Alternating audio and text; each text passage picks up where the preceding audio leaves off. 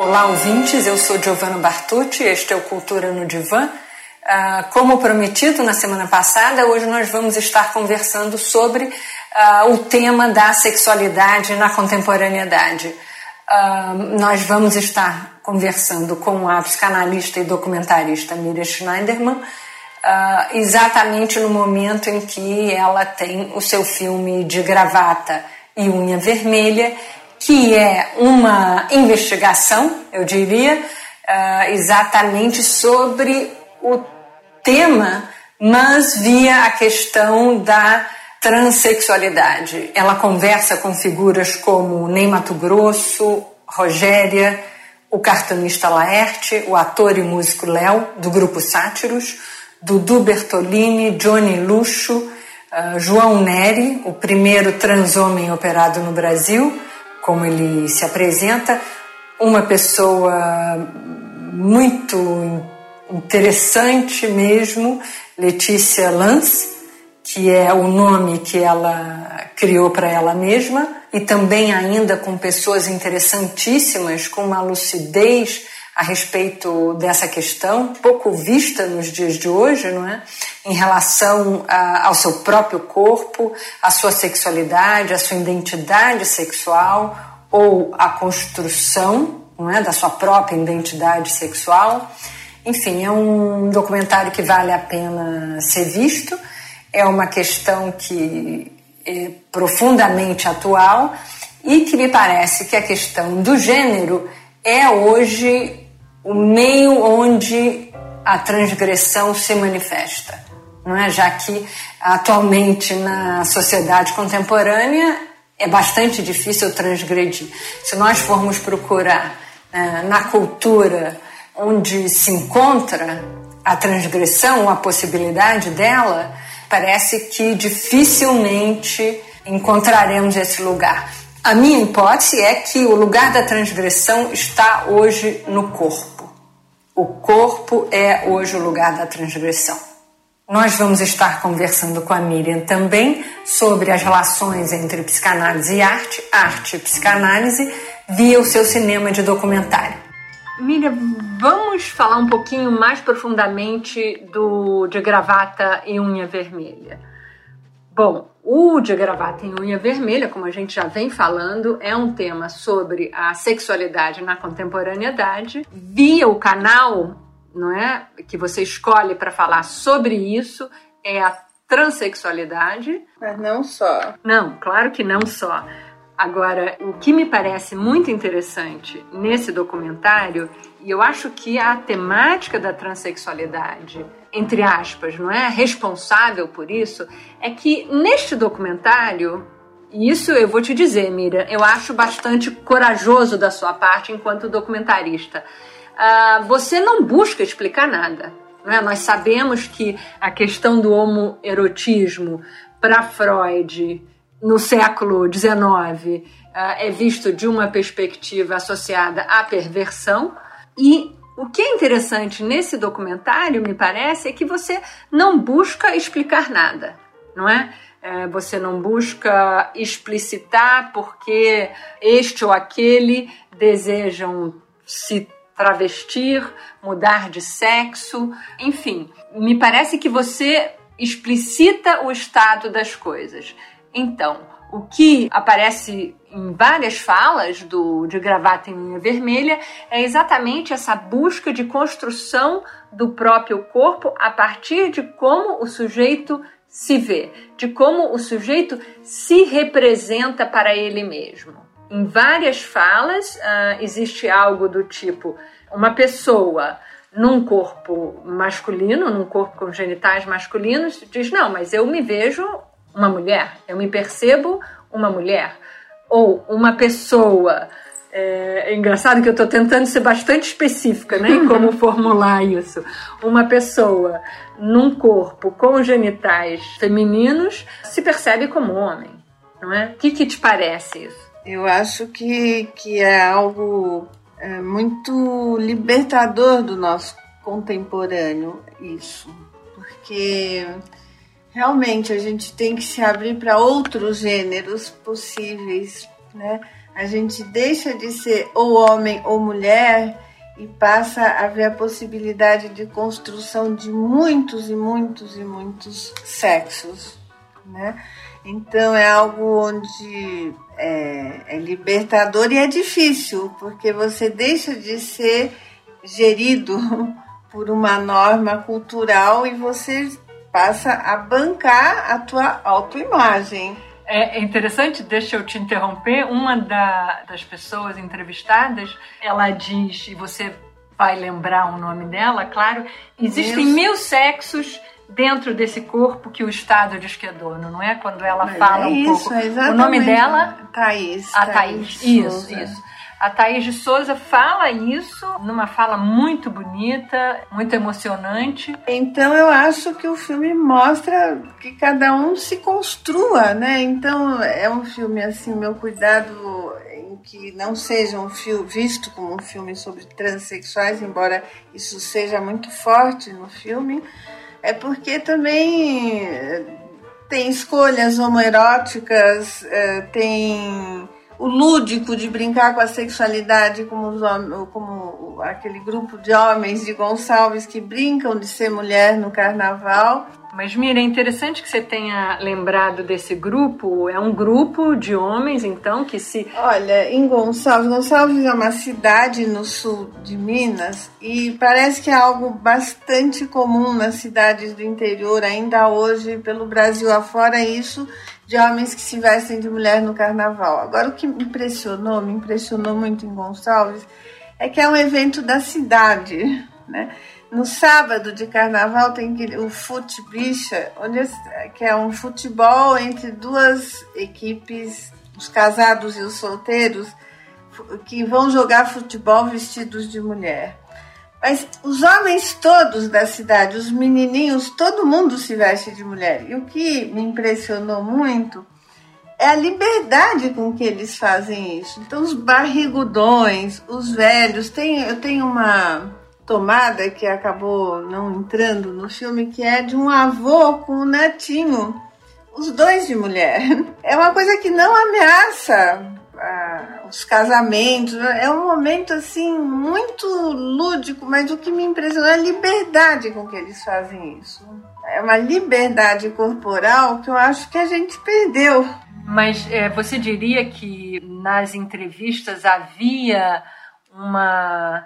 Enfim, em certos momentos eu percebi, eu posso estar enganada, mas é, um, um certo constrangimento é, ou é, um ou outro dos rapazes é, falava: Não, mas eu fico esperando o ano inteiro para isso. E, a, e aí o espectador, em alguns momentos, fica sem saber se ele fica esperando o ano inteiro para ter essa experiência de se vestir como mulher, de ganhar o troféu da, da rainha ou da mulher mais bonita, com o aval do Estado, vamos dizer assim, ou da cultura ou enfim, ou é uma experiência que ele não poderia ter em segredo porque ele se sente. O que que você, como é que? Olha... Porque o interessante desse festival é isso, né? Que ali, como você diz, essa liberdade é dada também porque há esse chaval. Claro, agora, que fala, isso é tão importante, nós psicanalistas sempre soubemos, né, da bissexualidade que é constituinte do ser humano, mas que a gente apaga e nos tornamos mulheres ou homens, né? Nesse momento, acho que aflora isso, que a gente brinca, em qualquer relação amorosa, a gente brinca de ser homem e de ser mulher e de trocar os lugares eles explicitam isso de uma maneira incrível. Então, claro que é com aval, é institucionalizado a prefeitura, a banca, a prefeitura vem para tudo verdade, a prefeitura de Gonçalves. Então, eles realmente eles bancam, tem a passarela, a cidade toda curte, claro que é com aval. Mas é, é, onde é possível ver nessa. Eles se depilam, esses machões que trabalham em trator, trabalham carregando tijolo, carregam. Tem um cara lá que trabalha com batata, cenoura, plantando. Eles se depilam, eles vêm para São Paulo comprar meia, salto, sapato, vão na 25 de março se pintam e adoram. Mas é, é interessante isso, né? Agora, isso me parece muito importante, Miriam, porque pensando no contemporâneo, são dois momentos é, bastante diferentes. Nós assistimos no documentário o Ney Mato Grosso falando da questão do travestimento dele enquanto artista. Não é? E ele diz explicitamente: olha, uh, naquele momento, na década, nas décadas de 60, 70, eu, aquilo que eu fazia, subir ao palco travestido de não necessariamente homem ou mulher, porque ele mesmo diz, eu tudo que eu via, que eu achava que valia, eu botava chifre, eu botava penas, eu me pintava. Aquilo era uma forma de transgredir não é? Eu estava ali numa luta contra uma ditadura, contra um Estado repressor. Era a minha forma de transgredir, de lutar pela liberdade. O que é interessante também porque ele explicita isso de uma forma muito clara. Ele diz, diziam que uh, era perigoso um artista sair na rua. A partir desse momento, então, eu decido pintar o meu rosto, ou seja, me esconder é? Isso é muito interessante. Ou seja, nas décadas de 60 e 70, esse travestimento em alguma coisa outra, não importa se homem, mulher, bicho, o que for, uh, é usado como uma forma de transgressão. Hoje é uma forma de experimentação, e aí eu vou introduzir uma palavra aqui que a gente vem mencionando, mas é uma forma de experimentação pulsional deste corpo, deste sujeito que está em permanente constituição. Ou seja, todo o trabalho dessas pessoas está em construir não só o seu próprio corpo, mas a sua própria percepção de si mesmo. O Laerte é muito explícito em relação a isso nas entrevistas. Claro. O que, que você pensa, então? Não, tá certo. E eu acho importante também essa contextualização e essa mudança, né? Essa mudança de paradigma mesmo. Eu acho. E é engraçado que o, o, o Ney, o Ney Mato Grosso, ele tem um momento no documentário que ele fala o quanto ele adora ser homem. É lindo, que, né? é, eu é adoro ser homem, ele fala, gosto de ter pelo, tá, mas eu não quero me restringir ao espaço do homem. Eu quero, isso na minha arte, eu me transcendo. Isso, é, lindo, é, é muito bonito isso. E eu acho que ele contextualiza, ele fala, eu descobri isso tendo que me disfarçar num período da ditadura, num, num período onde eu tinha que me esconder, né?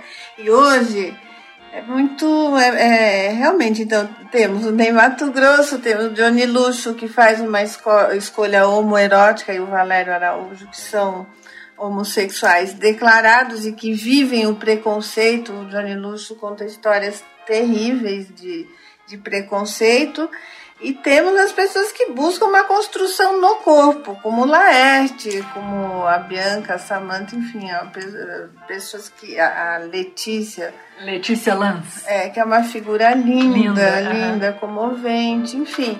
São pessoas que Laerte, se pudesse, acho que faria tudo para ter um corpo de mulher. É que ele é mais velho, não pode, né? Já a Letícia Lance é, fez essa transformação, ela tem hoje 61, 62 anos, ela fez essa mudança no corpo, virou uma mulher, mas gosta de ter o pênis, gosta de. tem prazer, não faz questão de mudar e fala coisas muito interessantes do quanto é retrógrado classificar as pessoas pelo que tem entre as pernas. Ela claro. acha absolutamente. E tem prazer, e ela gosta. Então ela fala. Tem uma hora no documentário que ela fala: então que eu sou uma mulher de pênis. E é, ela, e ela mantém o nome dela de homem. De né? nascimento. De nascimento. Mantém o homem ela, de nascimento. Eu acho que com isso, mantendo a identidade dela como Geraldo e não Letícia, é, e tendo a cara, é, é uma identidade onde o nome é de homem, do, do homem que ela nasceu, e a foto é dela já mulher. Ela faz uma intervenção cotidiana no mundo. Ela vai no banco, ela está fazendo uma intervenção, né? E ela tem essa posição política, né, de introduzir a questão do gênero a cada minuto. É, isso é muito, muito bonito mesmo. Num certo momento, até ela conta a situação em que estão ela e o netinho dela no supermercado e o netinho fala: Não, mas o meu vô, o meu vô, e a caixa vira-se para o netinho e fala: Não, é a avó. Enfim, e ali ela silencia, mas é, isso é impressionante. Não, mas ela o, que ela, o que ela fala é que ela faz questão de ser avô e de ser pai dos filhos, porque quem é mãe é a mulher com que ela mantém o casamento. Há 37 anos. Uhum. Então ela mantém esse casamento há 37 anos e ela diz que ela é pai dos filhos, mesmo tendo se tornado uma mulher. Ela se transformou é, numa mulher de pênis, como ela fala. Mas é muito, eu acho que é uma das mais lindas histórias de amor que eu, que eu já ouvi na minha vida, essa história dela com a mulher dela. Que é, ela fala que foi um processo muito duro, mas elas continuam casadas e fazem uma família com os filhos, netos. Netos, é, é. muito, muito bonito mesmo, muito emocionante. E de uma lucidez, não é, Miriam? Quer dizer, de uma lucidez e de, uma, de um estar no mundo tão lúcido mesmo, intervencionista, digamos assim, bem impressionante. Pensando é, esses dois momentos históricos, não é? Décadas de 60, 70, o travestimento, então, é, era uma forma de transgressão, era uma forma de transgredir, e hoje, uh, eu, da minha perspectiva, eu também penso que é o lugar do corpo é o lugar da transgressão, hoje, na contemporaneidade. Uh, se nós olharmos em volta, dificilmente vamos achar lugares é, de, de possíveis transgressões, então eu entendo que o corpo é esse lugar hoje, uh, mas aqui nesse momento tem uma outra cara, não é? E, e, o que, como é que você vê isso? Em relação ao Estado, uma, uma, um, uma conversa, entre aspas, muitas aspas, explícitas, explícita em relação ao Estado. É, o, o que, que você pensa disso? Eu acho que tem uma outra cara, sem dúvida, e que hoje é possível, é possível com muita luta e muito sofrimento, um homem se tornar uma mulher e uma mulher se tornar um homem. Né? Existem espaços para essa transformação, por enquanto são espaços ligados à psiquiatrização desses casos, mas é possível, as cirurgias são possíveis no HC, né? Elas são vistas como cura, o que é horrível, do transexualismo. No Hospital das Clínicas de São Paulo. É. Uh, e é o psiquiatra que acompanha quem quiser fazer essa cirurgia por dois anos até que se uh, chegue mesmo ao diagnóstico de uma patologia que seria o transexualismo e que vai ser curada pela cirurgia. Então, o que move ainda é muito terrorífico. E, e, o jeito que uma pessoa sem recursos tem de, de ser o que ela sente que é, é acolhendo um rótulo patológico de transexual. Por enquanto é isso. Tem toda uma luta, uma batalha pela frente em relação a isso.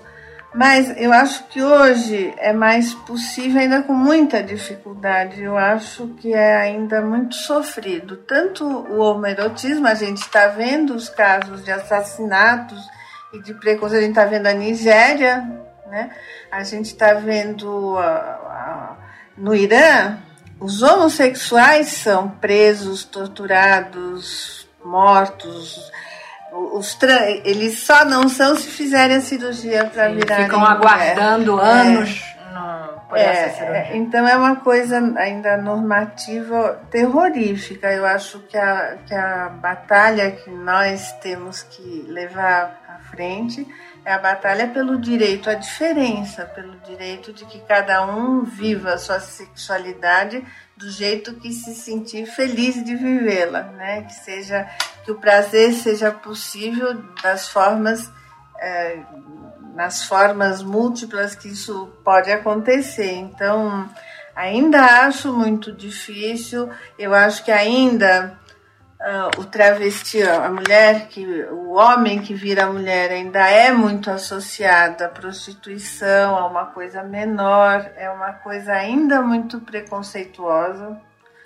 Por isso a Lete tem a sua importância, que ela é admirada, badalada, está na mídia, enfim, a Roberta Close teve uma importância muito grande, mas é como a Letícia Lance fala num certo momento, se são pessoas importantes, o Brasil até acolhe, quando são pessoas que sofrem com isso, que têm que buscar o, Hospital das Clínicas para se transformarem e que são pessoas discriminadas e, e é muito terrível ainda isso. Eu acho que mudou sim, a gente experimenta mais, isso é mais permitido agora em relação ao binarismo de gênero, homem e mulher, como algo que divide o mundo, que claro, o mundo é classificado em homens e mulheres, eu acho que a gente ainda está no, no embrião de uma luta.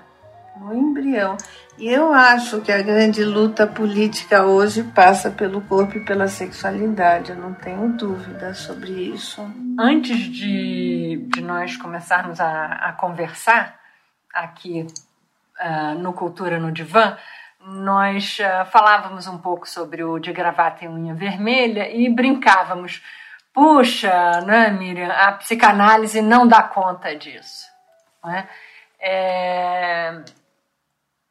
Como é que é esse a psicanálise não dá conta disso? Fala um pouquinho mais dessa, da, da sua perspectiva deste a psicanálise não dá conta disso. Fala um pouquinho sobre a questão do complexo de Édipo para os nossos ouvintes, para eles saberem do que, que a gente está falando também. Não, o Freud tem uma leitura do, do, sobre a evolução da sexualidade, onde a coisa. É, bom, tem toda uma abertura para o para a possibilidade de prazeres pelo corpo afora e que isso vem uma, desde a criancinha, que tem prazer mamando.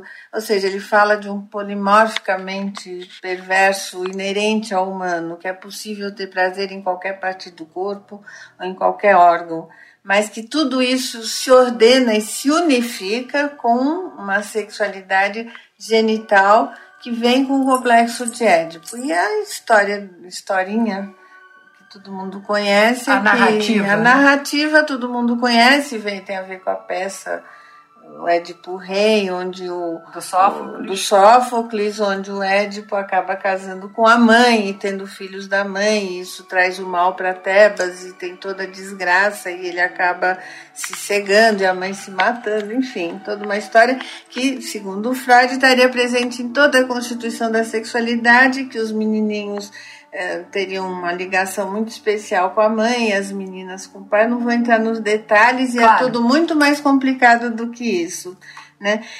Quando, quando os psicanalistas vão pensar em termos da constituição sexual de pessoas que não obedecem à norma, ou seja, que são dificilmente classificáveis como homens ou mulheres e ou mulheres e põe esse ou ao, ao extremo, né? Uh, eu acho que a psicanálise complica, né?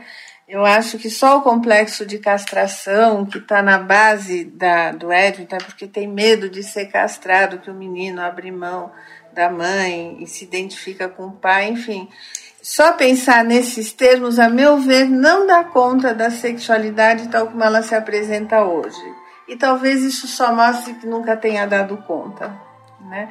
Eu acho que tem um, isso Deleuze e Guattari já falaram no Antiédipo de como tem uma sexualidade esparramada que é uh, presa, acorrentada por uma cultura que quer familiarista, que quer papai, mamãe, filhinho, enfim, tem mil críticas bem mais complicadas do que isso que eu estou falando aqui.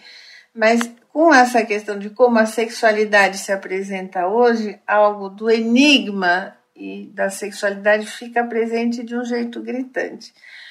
Eu acho, a minha leitura disso tudo é que a figura-chave no tal do complexo de Édipo é a, o, a esfinge. Interessante. Que é homem e mulher. Uhum. E que aí se Ou origina seja, é tudo. A, a porque o Édipo, é, porque o Édipo uh, decide quando ele, ele, ele é porque ele decifra o enigma da esfinge que ele vai e casa com a mãe. E o enigma da esfinge é quem é que anda de quatro, depois Ao anda, de, anda, da noite. Anda de dois durante o dia e na noite com lá, três pernas. Com então três seria, pernas é o homem que vai. Seria o bebê, é. É, o adulto, com duas pernas, três pernas. Então, com isso, a esfinge se mata, se atira no precipício e ele consegue eliminar a esfinge que estava causando mal em Tebas.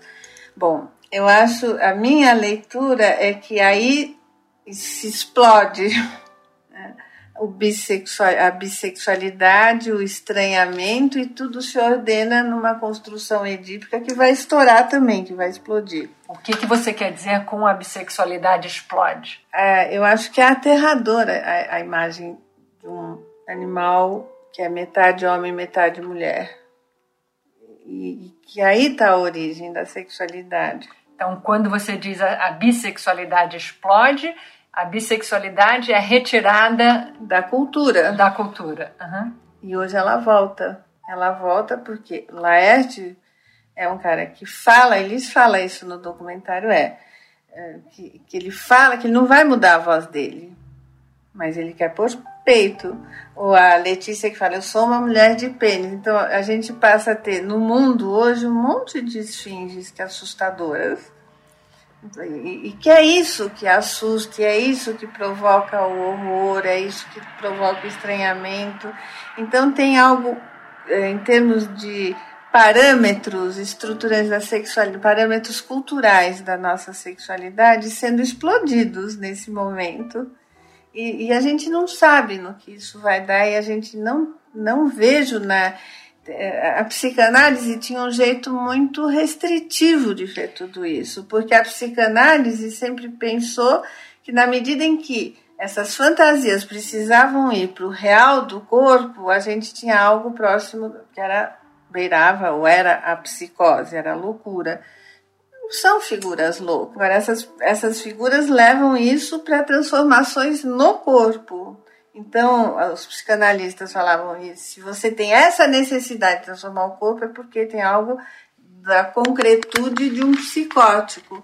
Não são figuras psicóticas, são figuras que estão arriscando viver de jeitos inusitados o corpo e a sexualidade. Concordo com você. Agora, eu gostaria só da gente que a gente pudesse explicitar aqui uma questão para não jogar o bebê e a água suja pelo ralo, é que o, o, o complexo de Édipo uh, também é uma função. Ou seja, o que eu, que eu gostaria de, de explicitar mais para os nossos ouvintes nesse sentido é deixar claro que também o complexo de Édipo ele tem uma função estruturante dentro da psicanálise. E eu né? acho que, para mim, o que. Pra, o e que, me... desculpa, Miriam, te interromper, e que a, a, o fato de que a bissexualidade teria, então, é, voltado, não é? Tomado, reentrado, fe, feito a sua volta na cultura, não significa que o complexo de Édipo, enquanto função estruturante,